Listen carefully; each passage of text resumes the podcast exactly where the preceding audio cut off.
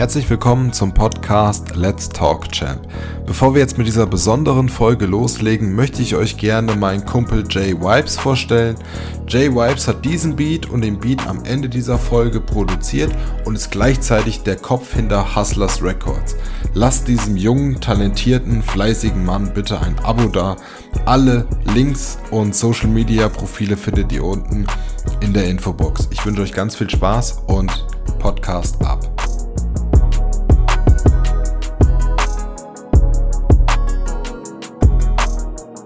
Herzlich willkommen zum Podcast Let's Talk Champ, dem Business Podcast, bei dem es nicht nur ums Geschäft geht, und zwar heute mit einer ganz besonderen Folge, auf die ich sehr stolz bin. Denn ich mache heute mal richtig Gebrauch von dem Slogan, dass es nicht nur ums Geschäft geht, im Gegenteil, heute geht es gar nicht ums Geschäft, heute geht es um Leben retten. Und zwar mit Hilfe der deutschen Knochenmarkspende wurde ich ausgewählt, spenden zu dürfen. Ich selber habe mich vor etwa zehn Jahren registrieren lassen. Und wie das Ganze abläuft, wie das funktioniert, welche Kosten da auf euch zukommen, wer die Rechnung übernimmt für Hotel etc., welche Nebenwirkungen es gibt und sowas, das wird hier alles jetzt in dieser Folge besprochen. Ich muss aber dazu sagen, ich bin kein Arzt, ich bin kein Krankenpfleger etc., ich habe keine medizinische Ausbildung. Ihr bekommt hier einen Erlebnisbericht, wie ich das Ganze wahrgenommen habe. Und die Daten und Fakten, die mir wiederum gesagt wurden, ähm, stammen von Ärzten und eben Leuten, die mehr Ahnung haben und täglich damit eben in Kontakt sind. Die haben also die Ahnung und ich quak das einfach nur hier vor mich hin. Das ist nämlich auch gleichzeitig die erste Folge, die ich ja nur mit mir selber aufnehme. Sprich, ich quatsch jetzt hier in mein nagelneues Mikrofon und bin es gar nicht gewöhnt, selber äh, Geschichten zu erzählen, beziehungsweise Erlebnisberichte ähm, von mir zu geben. Im Gegenteil, meine Aufgabe oder meine Intention dieser Folge ist es, die Leute auf das Thema Leukämie, Knochenmarkspende etc. aufmerksam zu machen und die ganzen Fragen, die die Leute haben, zu beantworten. Denn wenn ich erzählt habe, hey, ich komme als Spender in Frage und ich werde da jetzt ähm, nach Köln reisen und da wird mir Knochenmark entnommen, dann werde ich bombardiert mit Fragen. Und die Fragen möchte ich gerne alle klären, denn gleichzeitig habe ich auch viel mitbekommen, dass gesagt wurde, ja, ich habe schon oft da überlegt und da gibt's ja immer mal so Aufrufe in der Zeitung, aber irgendwie, ja, kam ich noch nicht dazu. Und das alles in der Summe bewegt mich eben zu sagen, okay, jetzt bin ich mal dran, jetzt bin ich mal Champ und erzähl mal, wie das war, um ein bisschen was zu verändern und die Leute auf das Thema sensibel zu machen und eben auch zur Spende zu überzeugen, zu animieren etc. Letztendlich ist es natürlich eine Entscheidung von jedem selbst, ob er spendet oder nicht. Ist ja keine Pflicht.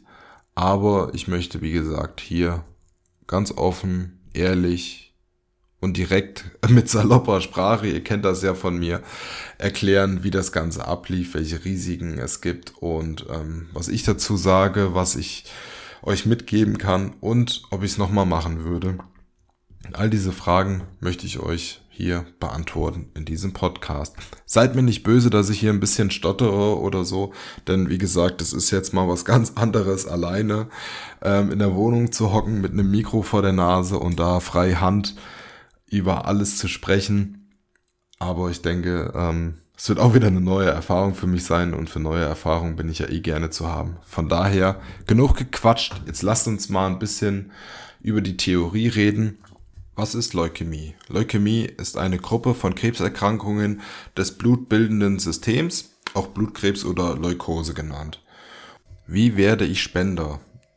Ich selber habe mich vor etwa zehn Jahren bei einer äh, bei einem Spendenaufruf gemeldet. Das war bei uns im Dorf. Da war ein junger Mann, der ist auch leider an Leukämie erkrankt und meines Wissens auch gestorben dran, weil sie eben keinen passenden Spender gefunden haben, was sehr traurig ist.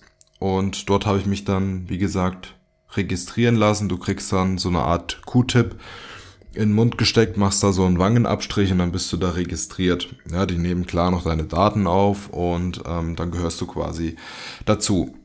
Jetzt, wie ist das, wenn jetzt in deiner Nähe kein Aufruf ist oder sowas, dann kannst du auf der Seite von der DKMS, also dkms.de, dir so ein Paket bestellen und dann machst du das einfach selber zu Hause und schickst das dann wieder ein. Und dann gehörst du quasi dazu. Also das ist wirklich minimalster Aufwand, ähm, da dazu zu gehören und ist wirklich im Rahmen des Möglichen. Wie spendet man denn jetzt überhaupt Stammzellen? Grundsätzlich gibt es zwei verschiedene Arten, wie du spenden kannst. Die eine Art ist, dass du operiert wirst, sprich, du kommst auf den Tisch, kriegst eine Narkose und dann gehen sie mit einer Spritze an dein Beckenkamm und ziehen dir dann aus deinem Becken die Stammzellen raus. Es dauert etwa drei Tage, habe ich gelesen. In meinem Fall war es so, es kommt die zweite Variante in Frage, und zwar die periphere Entnahme. Und das musst du dir vorstellen, du gibst dir fünf Tage lang eine Spritze in den Bauch, dann bildet dein Körper weiße Blutkörperchen und die werden dann am Entnahmetermin quasi wie beim Blutspenden oder wie bei einer Dialyse ähm, abgezapft. Sprich, du kriegst eine Nadel in die Vene, ähm, da geht's Blut ab, fließt dann in ein Gerät, wo die weißen Blutkörperchen gesammelt werden, getrennt werden, wie auch immer. Und dann fließt das zurück zusammen mit ähm, Calcium und Kalium, so dass es dir, ähm, dass dein Blut, glaube ich, nicht gerinnt. Oder ja, keine Ahnung, ich bin kein Mediziner. Zumindest kriegst du die zwei Sachen auch noch mit den Körper gejagt. Und dann sitzt du da, guckst Fernsehen, dauert so zwischen drei bis ähm, fünf Stunden. In meinem Fall waren es viereinhalb. Was auch sehr interessant war, die hatten mich gefragt, nachdem sie mich natürlich aufgeklärt hatten über die beiden Entnahmeverfahren, ob ich irgendeine der beiden ausschließen möchte. Also ich habe ich erstmal überlegt, ja, ausschließen, aber wenn ich, wenn ich eine ausschließe und die muss es dann sein, dann kann ich ja quasi nicht helfen. Und wenn ich nicht helfen kann, stirbt er. Und da habe ich gesagt, nee, also Hip oder Hop, ich mache beides. Ähm, klar, sich selber spritzen habe ich jetzt auch nicht so Bock drauf, zumal ich das auch noch nie gemacht habe. Ähm, und OP-Tisch, ja gut, OP ist immer mit Risiko verbunden, aber ähm, ich sehe das ein bisschen sachlich, denn wir sind jetzt fast im Jahr 2020 und das ist ja ein Routineeingriff.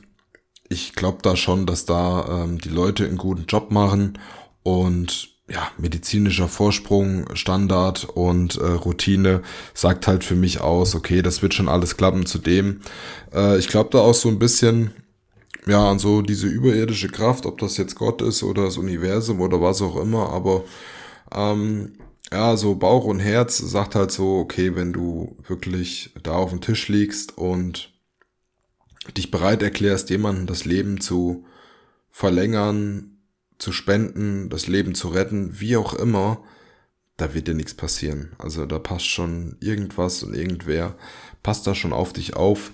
Klar gibt's natürlich Leute da draußen, sagen, das ist völliger Humbug, da draußen gibt's nichts. Aber ist ja, wie gesagt, nur meine Meinung. Ähm, Fakt ist, ich habe halt gesagt, okay, es ist egal, was der Arzt oder der Patient braucht. Ich bin bei beidem, wie gesagt, dabei. Ich stelle mich für beides parat und ich will einfach, dass geholfen wird. Denn man muss halt auch immer mal den Spieß rumdrehen. Du kannst von jetzt auf gleich Blutkrebs kriegen. Nochmal, von jetzt auf gleich kannst du Blutkrebs bekommen.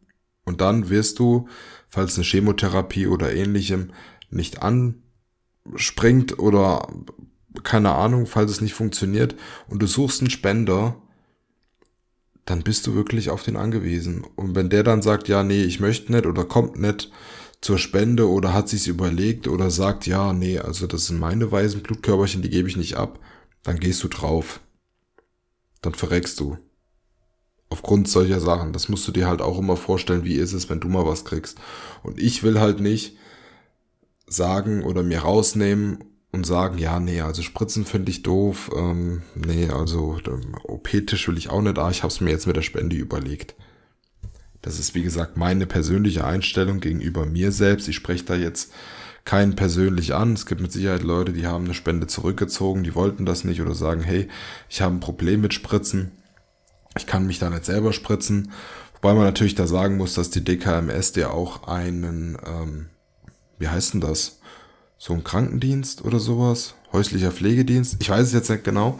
Ähm, zumindest, die stellen dir so einen Dienst zur Verfügung, der halt morgens und abends bei dir vorbeikommt und dir dann halt die Spritze in Ransen jagt.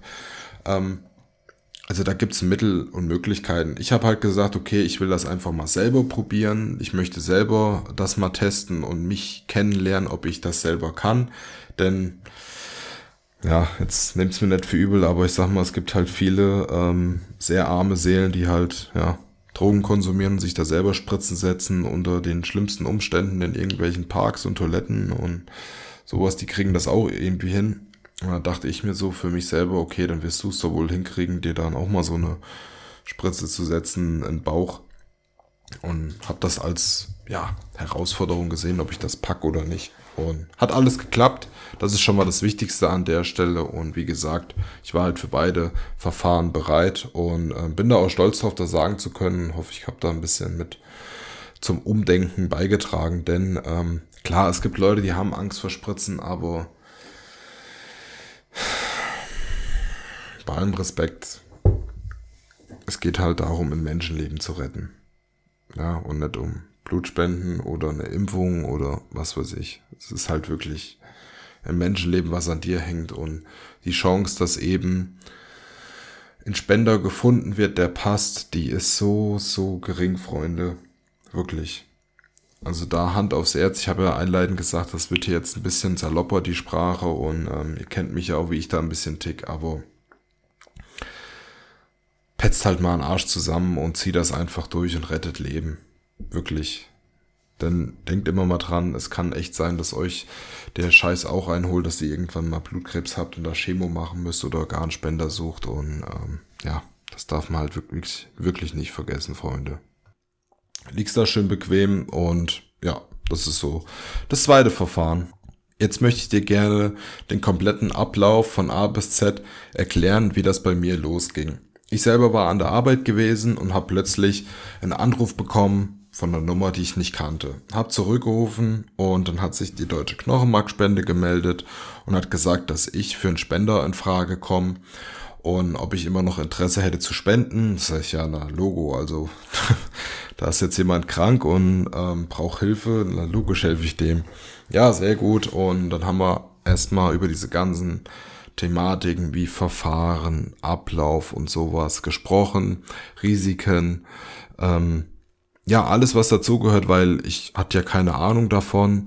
Ähm, der junge Mann hat sich wirklich sehr, sehr gut um mich gekümmert, alle Fragen beantwortet. Also allgemein die Leute bei der DKMS und auch bei diesen Partnerunternehmen, ich möchte jetzt natürlich keinen vergessen, die sind alle so herzlich, so bemüht, so fleißig absoluter Wahnsinn, wirklich. Also da an der Stelle Shoutout an die Leute, die bei DKMS ähm, Celex, Celex war die Entnahmestation, ähm, arbeiten und sich da jeden Tag für so eine gute Sache ins Zeug legen.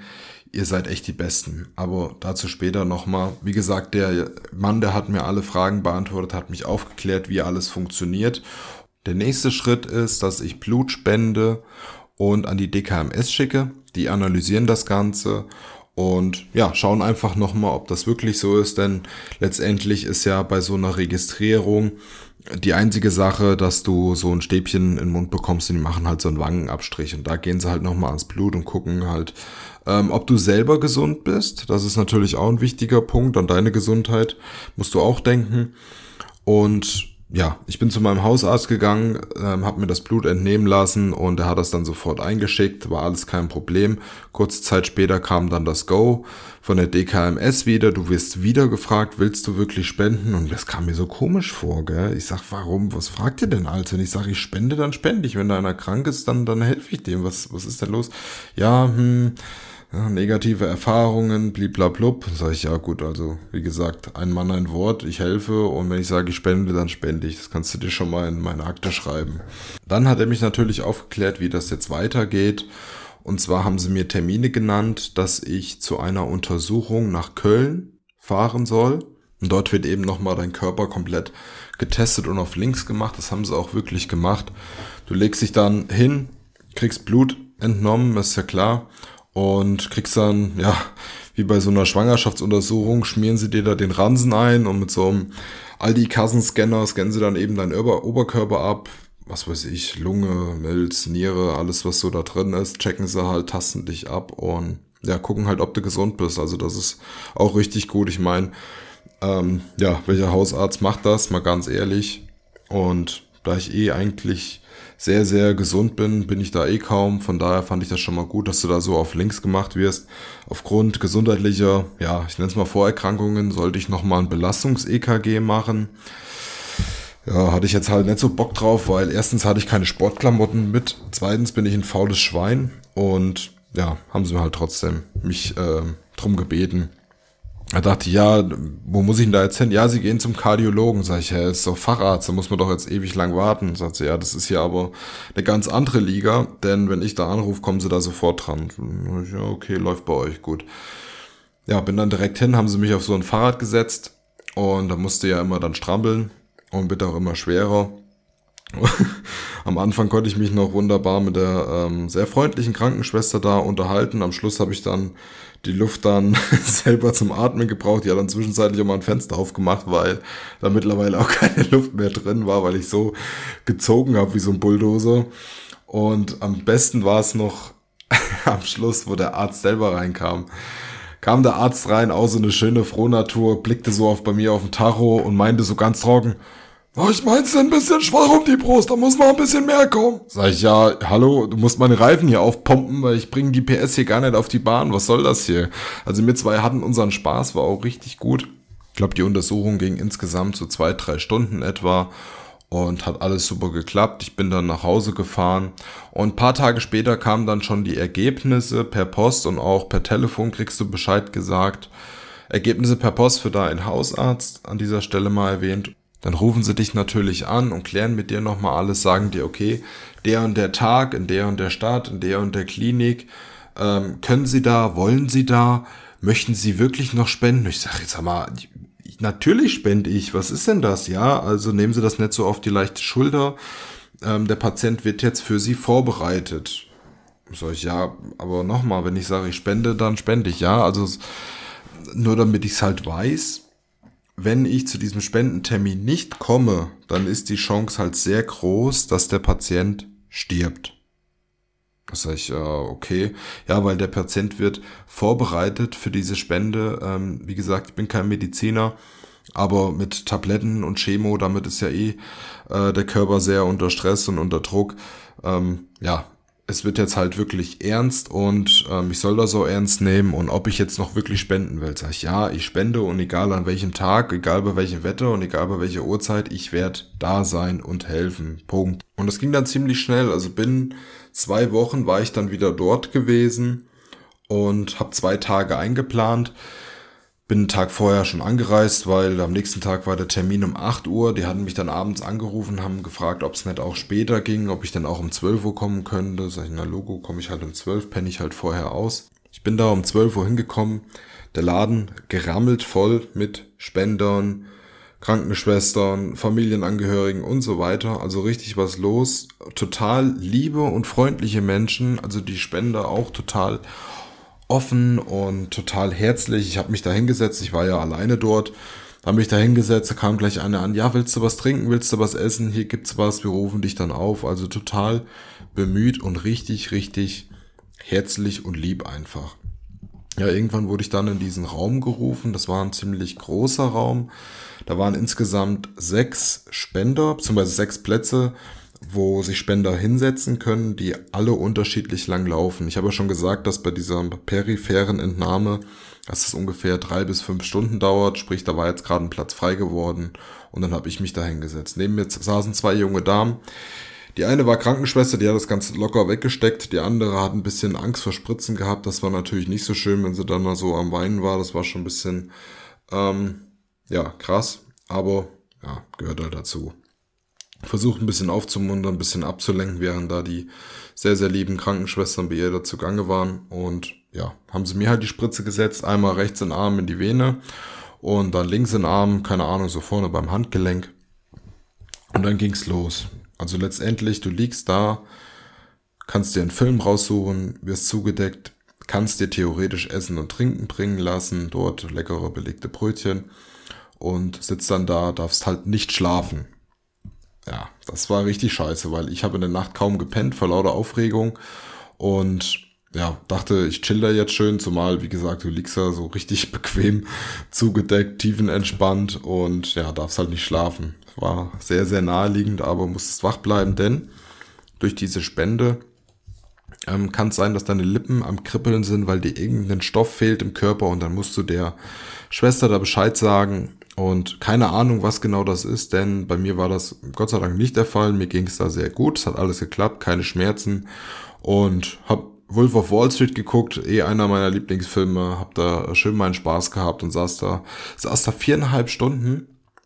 Es war schon knackig, hatte sie auch gesagt, die Schwester hätte sie nicht gedacht, aber letztendlich hat alles gut geklappt.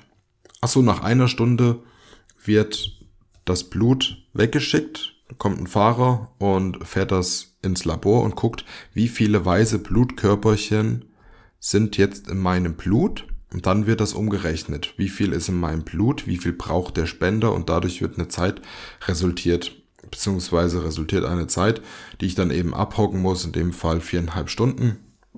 Ja, war dann so, ähm, gegen, ich glaube 17.30 Uhr war ich fertig und dann heißt ja, eine halbe Stunde noch mal hier bleiben zur Kontrolle, dass halt alles gut ist. Heute ich alles klar, habe mich, hab mich da in diesen Wartebereich gesetzt, war auch keiner mehr da, weil wie gesagt, alle waren schon fertig. Ich habe ja viereinhalb Stunden gebraucht, um den Bums da abzupumpen. Keine Ahnung, warum das bei mir so lange gedauert hat, aber ja, ist auch egal. Ich saß da den ganzen Tag, hab den Vormittag ähm, nicht wirklich was gegessen, nur so ein bisschen Ei und Kaffee und den ganzen Tag gar nichts. Und wer mich schon mal gesehen hat, ich hab echt einen Hang zum Essen und hatte dann noch echt Knast gehabt. Also ich hatte wirklich Kohldampf gehabt, wollte mir jetzt auch nicht die Blöße geben, ähm, eine Krankenschwester da zu bitten äh, mir Essen zu holen, obwohl sie das natürlich machen. Also so ist das nicht. Also die verpflegen dich da, die bringen dir Wasser und ähm, eben auch diese belegte Brötchen, aber die waren halt echt im Stress, gell? Die haben da teilweise keine Pause gemacht und sind da echt hektisch gewesen. Und da habe ich gesagt, okay, äh, ich lasse dir jetzt definitiv kein Brötchen holen. Da warte ich jetzt halt und schiebe ich mir nachher drei, vier Stück rein und dann ist er gut, weil, ja, meiner Meinung nach hat eine Krankenschwester sich um medizinische Sachen zu kümmern und nicht um ähm, meinen, meinen Magen. Von daher habe ich das halt mal, ähm, ja, nicht in Anspruch genommen. Auch die hatte gesagt, ja, was willst du denn für einen Film gucken? Sag ich, ja, komm, mach doch erstmal deine Arbeit, weil die hatte mir schon gesagt, sie hatte keine Pause gemacht. Und dann sag ich, ja, hier, komm, mach doch deine Arbeit. Das, was, was, was ich für einen Film gucke, das ist doch hier echt zweitrangig. Nee, nee, alles gut, such dir einen aus. Sag ich, okay, gut. Er kennt den und den, die schiebt den Film rein, macht halt weiter ihre Arbeit, so, und dann bist du beim DVD-Player natürlich im Hauptmenü. Damit's losgeht, musste halt mal Play drücken und da ich keine Fernbedienung hatte, war das halt ein bisschen schwierig. Ach so, du hast zwei Nadeln im Arm. Der rechte Arm bei mir, wo das Blut abgenommen wurde, war eine Metallnadel drin. Sprich, du kannst den Arm nicht beugen. Also wenn du dich im Gesicht kratzen willst, wird es mit der Nadel schwierig, weil dann verletzt du dich halt selber. Die andere Nadel war äh, eben eine, eine Kunststoff, eine Kunststoffnadel. Ist überhaupt der Ausdruck richtig? Keine Ahnung. Fakt ist, ähm, das war Kunststoff, kein Metall, sprich ich konnte damit mich kratzen, was trinken, äh, ich konnte die linke Hand eben nehmen. Aber wie gesagt, ja, keine Fernbedienung. Gut, mir war jetzt auch der Film relativ Banane, weil ich mich halt da mit den äh, Mädels da gut unterhalten konnte und sowas. Wir saßen ja alle so im selben Boot quasi.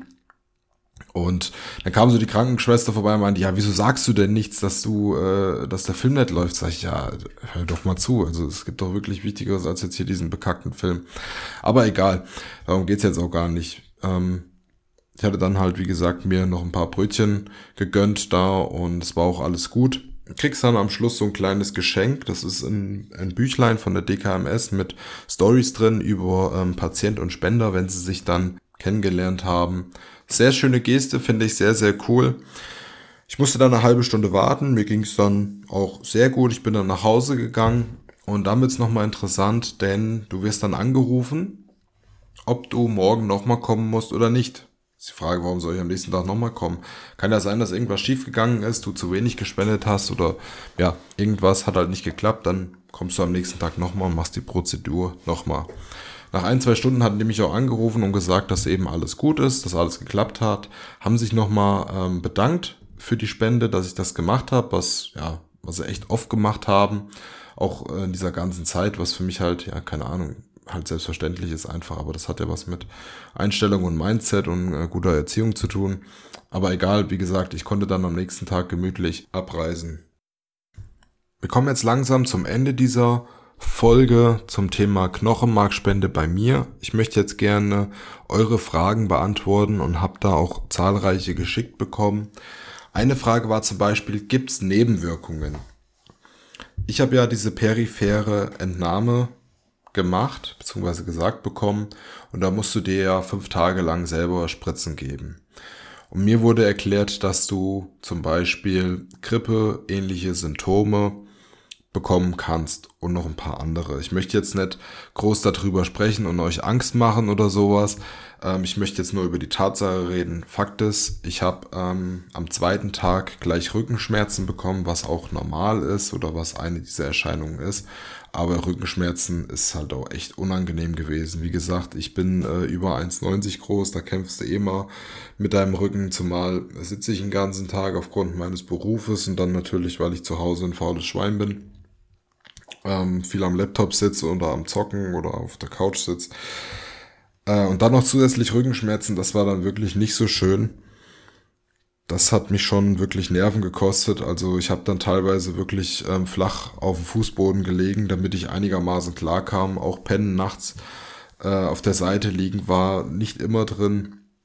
Das hat mich schon so ein bisschen eingeschränkt, aber es ist jetzt nichts, wo ich gesagt habe, äh, ich muss jetzt zum Arzt, ich muss mich krank schreiben oder sowas. Nein, ich bin natürlich ganz normal an die Arbeit gegangen. Ich konnte auch weiter äh, Auto fahren und ich konnte auch äh, Getränkekisten holen und einkaufen gehen. Das geht alles. Es ist zwar unangenehm, aber es geht.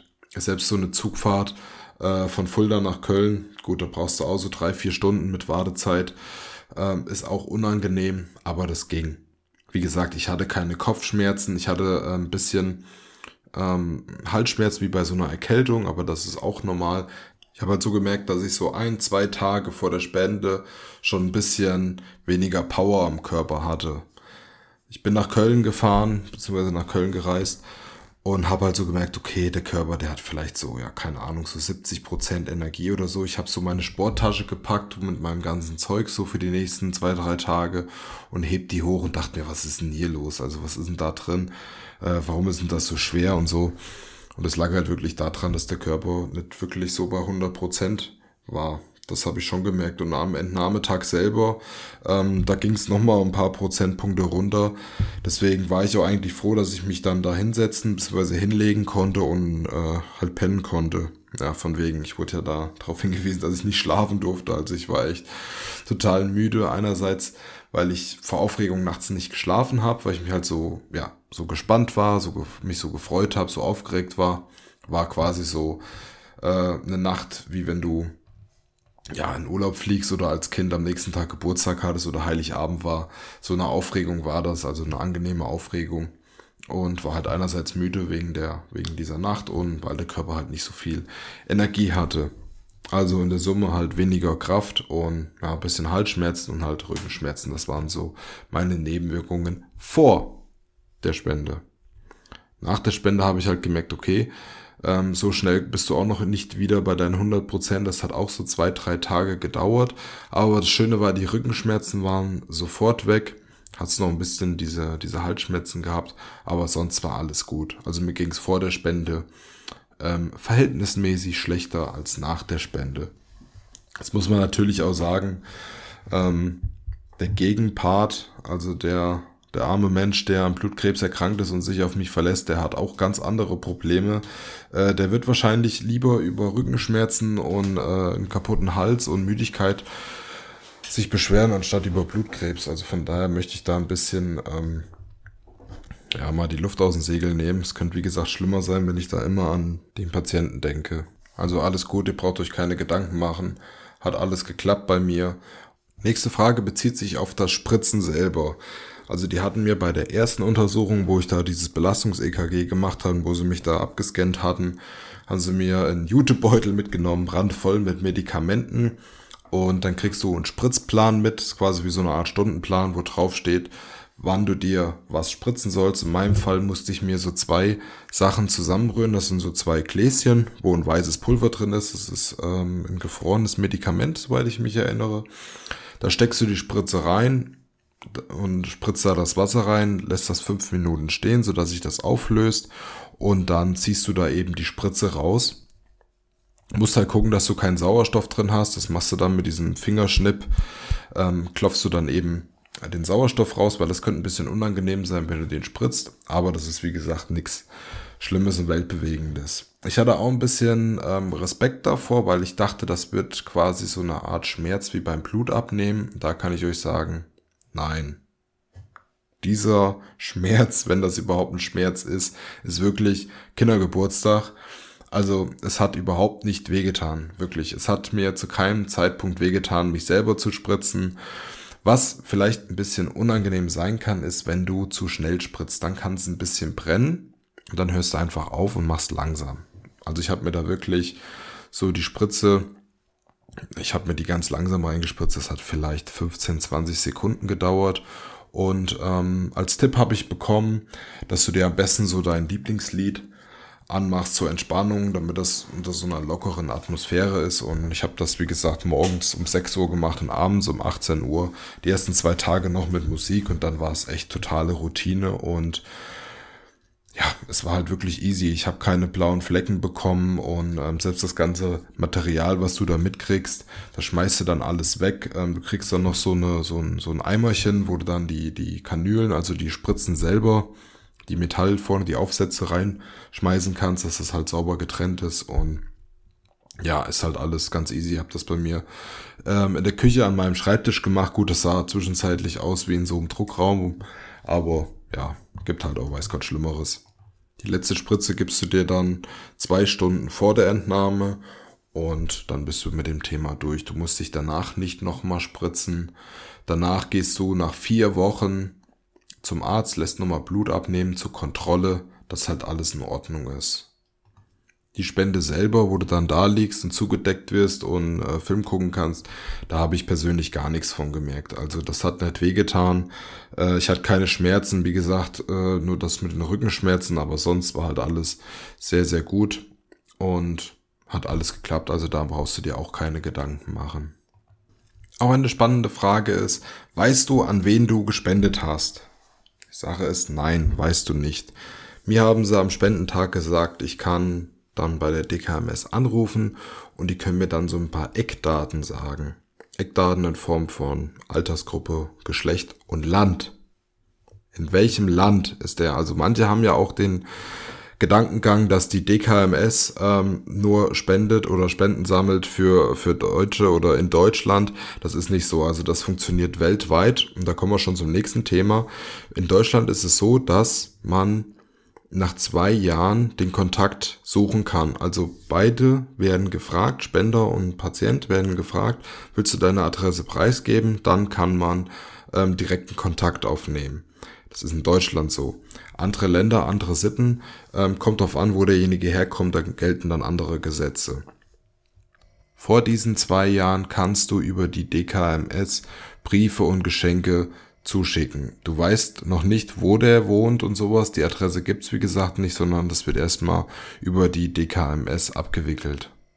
Eine bittere Tatsache ist leider auch, dass nur weil ich jetzt gespendet habe, heißt das nicht, dass der Patient definitiv jetzt weiterleben kann. Also da gibt's leider Gottes immer noch Probleme, die auftauchen könnten, sodass ja, es halt leider nicht klappt. Es kann zum Beispiel auch sein, dass ich nochmal spenden muss. Also ich bin jetzt selber geblockt für ein Jahr für diesen Patienten. Also sollte es auf der Welt noch irgendwo einen geben, zu dem ich passe, ja, kann ich leider nicht spenden. Ich bin reserviert für diesen einen Menschen ein Jahr lang und kann halt sein, dass die weißen Blutkörperchen nicht äh, funktionieren, anspringen, wie auch immer, nagelt mich jetzt nicht fest auf den richtigen Wortlaut, aber Fakt ist, sollte halt irgendwann, was, irgendwann noch mal was sein, springe ich ein und mache die ganze Prozedur nochmal.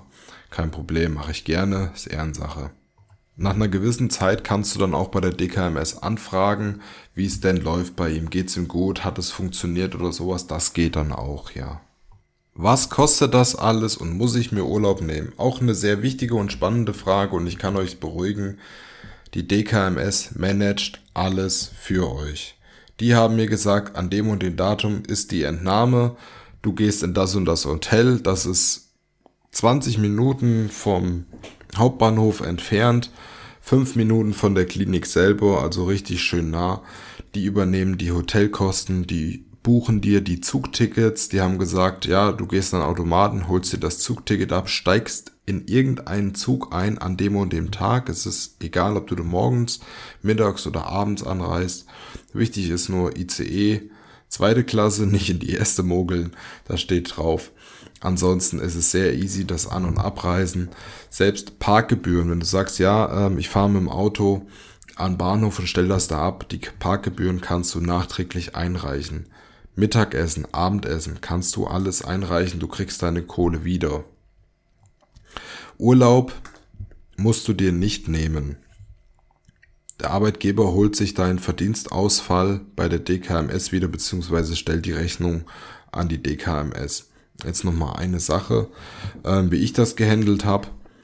Also mein Mittagessen und mein Abendessen, das bezahle ich mir selber. Das muss keiner für mich bezahlen, das möchte ich nicht. Das ist für mich halt so eine Art, ja, die zahlen mir ein, ein super Hotel, die zahlen mir ein ICE-Zug, die zahlen mir gegebenenfalls ein Parkticket. Ähm, das muss ich nicht machen, weil ich mich habe fahren lassen. Aber äh, irgendwann ist halt auch mal gut, meiner Meinung nach.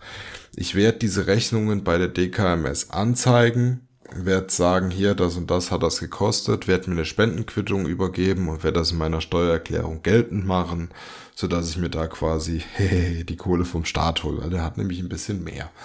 Das ist aber, wie gesagt, eine persönliche Entscheidung und ähm, das muss jeder für sich selber entscheiden. Nur, ja, wie gesagt, ich brauche mir von der Krankenkasse jetzt nicht mein, mein äh, Frühstück und mein Abendessen und was weiß ich bezahlen lassen. Die machen genug und dafür ist er halt auch nicht da, sondern die soll äh, Leute gesund machen und mich nicht abends auf Sushi essen einladen. Da gibt's nämlich ein sehr gutes, kleines Sushi-Restaurant. Da fahren auch überall diese Teller auf so einem Band durch den Laden. Da kannst du dich dann mit dem, ja, mit dem geilsten Scheiß dazu stopfen. Also richtig lecker, richtig gut. Ich persönlich habe da nur am Vorabend der Spende gegessen, weil am Spendentag selber, wie gesagt, ich habe ähm, zum Frühstück kaum was gegessen, bisschen Eier, bisschen Kaffee und abends, ja, so zwei, drei Brötchen in diesem Aufenthaltsraum und das war's dann auch für mich. Und ja, am nächsten Tag bin ich gleich morgens abgereist. So, meine Lieben, vielen Dank fürs Zuhören. Ich hoffe, euch hat Spaß gemacht. Ihr fandet es interessant, wurdet ein bisschen unterhalten. Ich hoffe, ihr verzeiht mir meine saloppe Art, aber ich versuche es halt ja ganz locker und leicht zu erklären, weil das erstens ist das meine DNA und zweitens ähm, versteht das auch jeder, als wenn ich euch jetzt mit medizinischen Fachbegriffen und sowas zutexte, die ähm, ja nur die Leute mit dementsprechender Ausbildung verstehen. Letztendlich muss ich euch halt nochmal darauf hinweisen, ich bin kein Arzt. Ich habe das jetzt alles so erklärt, wie ich das gesagt bekommen habe, wie ich das empfunden habe. Es ist halt viel eigene Meinung mit reingeflossen, aber dafür ist das eben auch ein Podcast mit einem ähm, Erlebnisbericht und keine neutrale Dokumentation. Und ja, ich hoffe, ich konnte euch jetzt ein bisschen das Thema näher bringen. Ich kann es, wie gesagt, nur jedem ans Herz legen, sich da auch registrieren zu lassen, weil ähm, denkt immer mal dran, es kann vielleicht euch treffen, es kann vielleicht einen Menschen treffen aus eurer engen Umgebung und dann wollt ihr natürlich auch, dass da geholfen wird. Und es ist wirklich schwer, einen, ich glaube, der Begriff war Genzwilling oder sowas zu finden. Ich bin mir jetzt nicht mehr ganz sicher, aber es ist wirklich sehr, sehr schwer, jemanden zu finden, ähm, der halt passt und Deswegen müssen da möglichst viele Leute spenden. Ich finde es, wie gesagt, es ist eine einfache Sache, es kostet nichts und ihr rettet eben ein Menschenleben. Wer kann das schon von sich behaupten? Ihr rettet halt wirklich ein Menschenleben dadurch und habt wirklich euer Bestes getan. Wie gesagt, man muss, ich revidiere es jetzt auch ein bisschen, nur weil ich gespendet habe, heißt das nicht, dass der andere Mensch jetzt ähm, ja, lebt. Es kann, wie gesagt, es immer noch was dazwischen kommen, dass es halt nicht klappt. Das ist halt leider so. Aber an mir liegt's halt nicht. Ich habe jetzt mein Bestes gegeben und würde es auch wieder tun. Das ist Fakt. Ich habe das wirklich sehr gerne gemacht. Es ist eine Kleinigkeit und würde es, wie gesagt, immer wieder machen und ermutige jetzt eben Leute dazu, sich der DKMS-Community anzuschließen, denn das sind wirklich fantastische Angestellte, die sehr, sehr herzlich sind. Auch die ganzen Partner, die dazugehört, wie ähm, das Celex-Zentrum in Köln alles sehr, sehr liebe und herzliche Menschen, auch die Leute, die da selber gespendet haben, die sind super freundlich und offen gewesen. Ich habe da echt tolle Leute kennengelernt und es war ein super Trip. Ich meine, du kommst mal raus, du kommst mal nach Köln, das ist jetzt auch keine äh, Dreckstadt oder sowas, sondern kannst dir da auch schöne Sachen angucken, gerade jetzt so zur Weihnachtszeit. Es ist rundum einfach eine schöne und wichtige Sache und wie gesagt, vergesst bitte nicht, es kann euch auch treffen Und wir müssen möglichst viele Leute zusammentrommeln, dass wir eben ähm, Blutkrebs bekämpfen. Das ist für mich echt ein wichtiges Thema geworden, gerade wenn man da jetzt als Spender ähm, in Frage kommt, dann hat man nochmal eine andere persönliche Bindung dazu. Ich finde es halt nur krass, während ich hier das Ganze aufnehme, ist bei uns in der Region ein acht Wochen alter Säugling an Blutkrebs erkrankt und ich finde das echt so eine niederschmetternde Tatsache. Acht Wochen alter Säugling, das musst du dir halt mal wirklich ganz langsam durch den Kopf gehen lassen. Kriegt halt so eine Diagnose, die halt, ja, dafür sorgt, dass sein Leben beendet ist. Und da wird jetzt natürlich auch ein großer Aufruf gestartet, dass man da helfen soll und spenden kann. Also bitte, bitte haltet die Augen und Ohren offen, ob es irgendwo in der Region was zum Spenden gibt. Dann könnt ihr dorthin fahren, euch typisieren lassen. Ansonsten geht auf die Homepage der DKMS und fordert euch das Paket an. Stäbchen rein, zurückschicken und ihr seid dabei. Und es ist, wie gesagt, wirklich ein fantastisches Gefühl, helfen zu können. Solltet ihr Fragen haben, könnt ihr natürlich gerne in den Kommentaren hier unten posten. Ich werde mir alle durchlesen und versuchen, nach bestem Wissen und Gewissen zu beantworten. Gerne zu Erfahrungen bei medizinischen Fragen würde ich dann doch gerne ähm, auf die DKMS verweisen. Und schaut bei denen mal auf dem YouTube-Kanal vorbei. Die haben ganz tolle, einfache, kurze Videos zu jedem Thema, was wir hier besprochen haben und was euch bewegt, ähm, hochgeladen. Ich habe mir da auch jedes einzelne angeguckt, weil ja diese informativen ähm, Telefongespräche von der DKMS, die waren sehr zeitintensiv, ähm, sehr lang und da ja ist die ein oder andere Information ein bisschen an mir vorbeigegangen und dann konnte ich mir die Videos einfach angucken und die haben das wirklich ganz zauberhaft erklärt und es ist wirklich idiotensicher.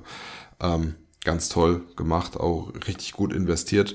Da an der Stelle dickes Kompliment an die DKMS, habt ihr echt toll gemacht. Mir hat's jeden, auf jeden Fall geholfen und auch die Homepage. Es ist sehr, sehr einfach geschrieben. Also es ist wirklich ein medizinisches Thema äh, mit vielen Fachbegriffen und die haben es wirklich geschafft, das so einfach wie möglich zu beschreiben und das ganze Thema zu, ähm, zu durchleuchten. Ganz, ganz großes Kompliment und wie gesagt, schaut bei der DKMS vorbei, registriert euch, macht mit. Es ist wirklich ein Kinderspiel.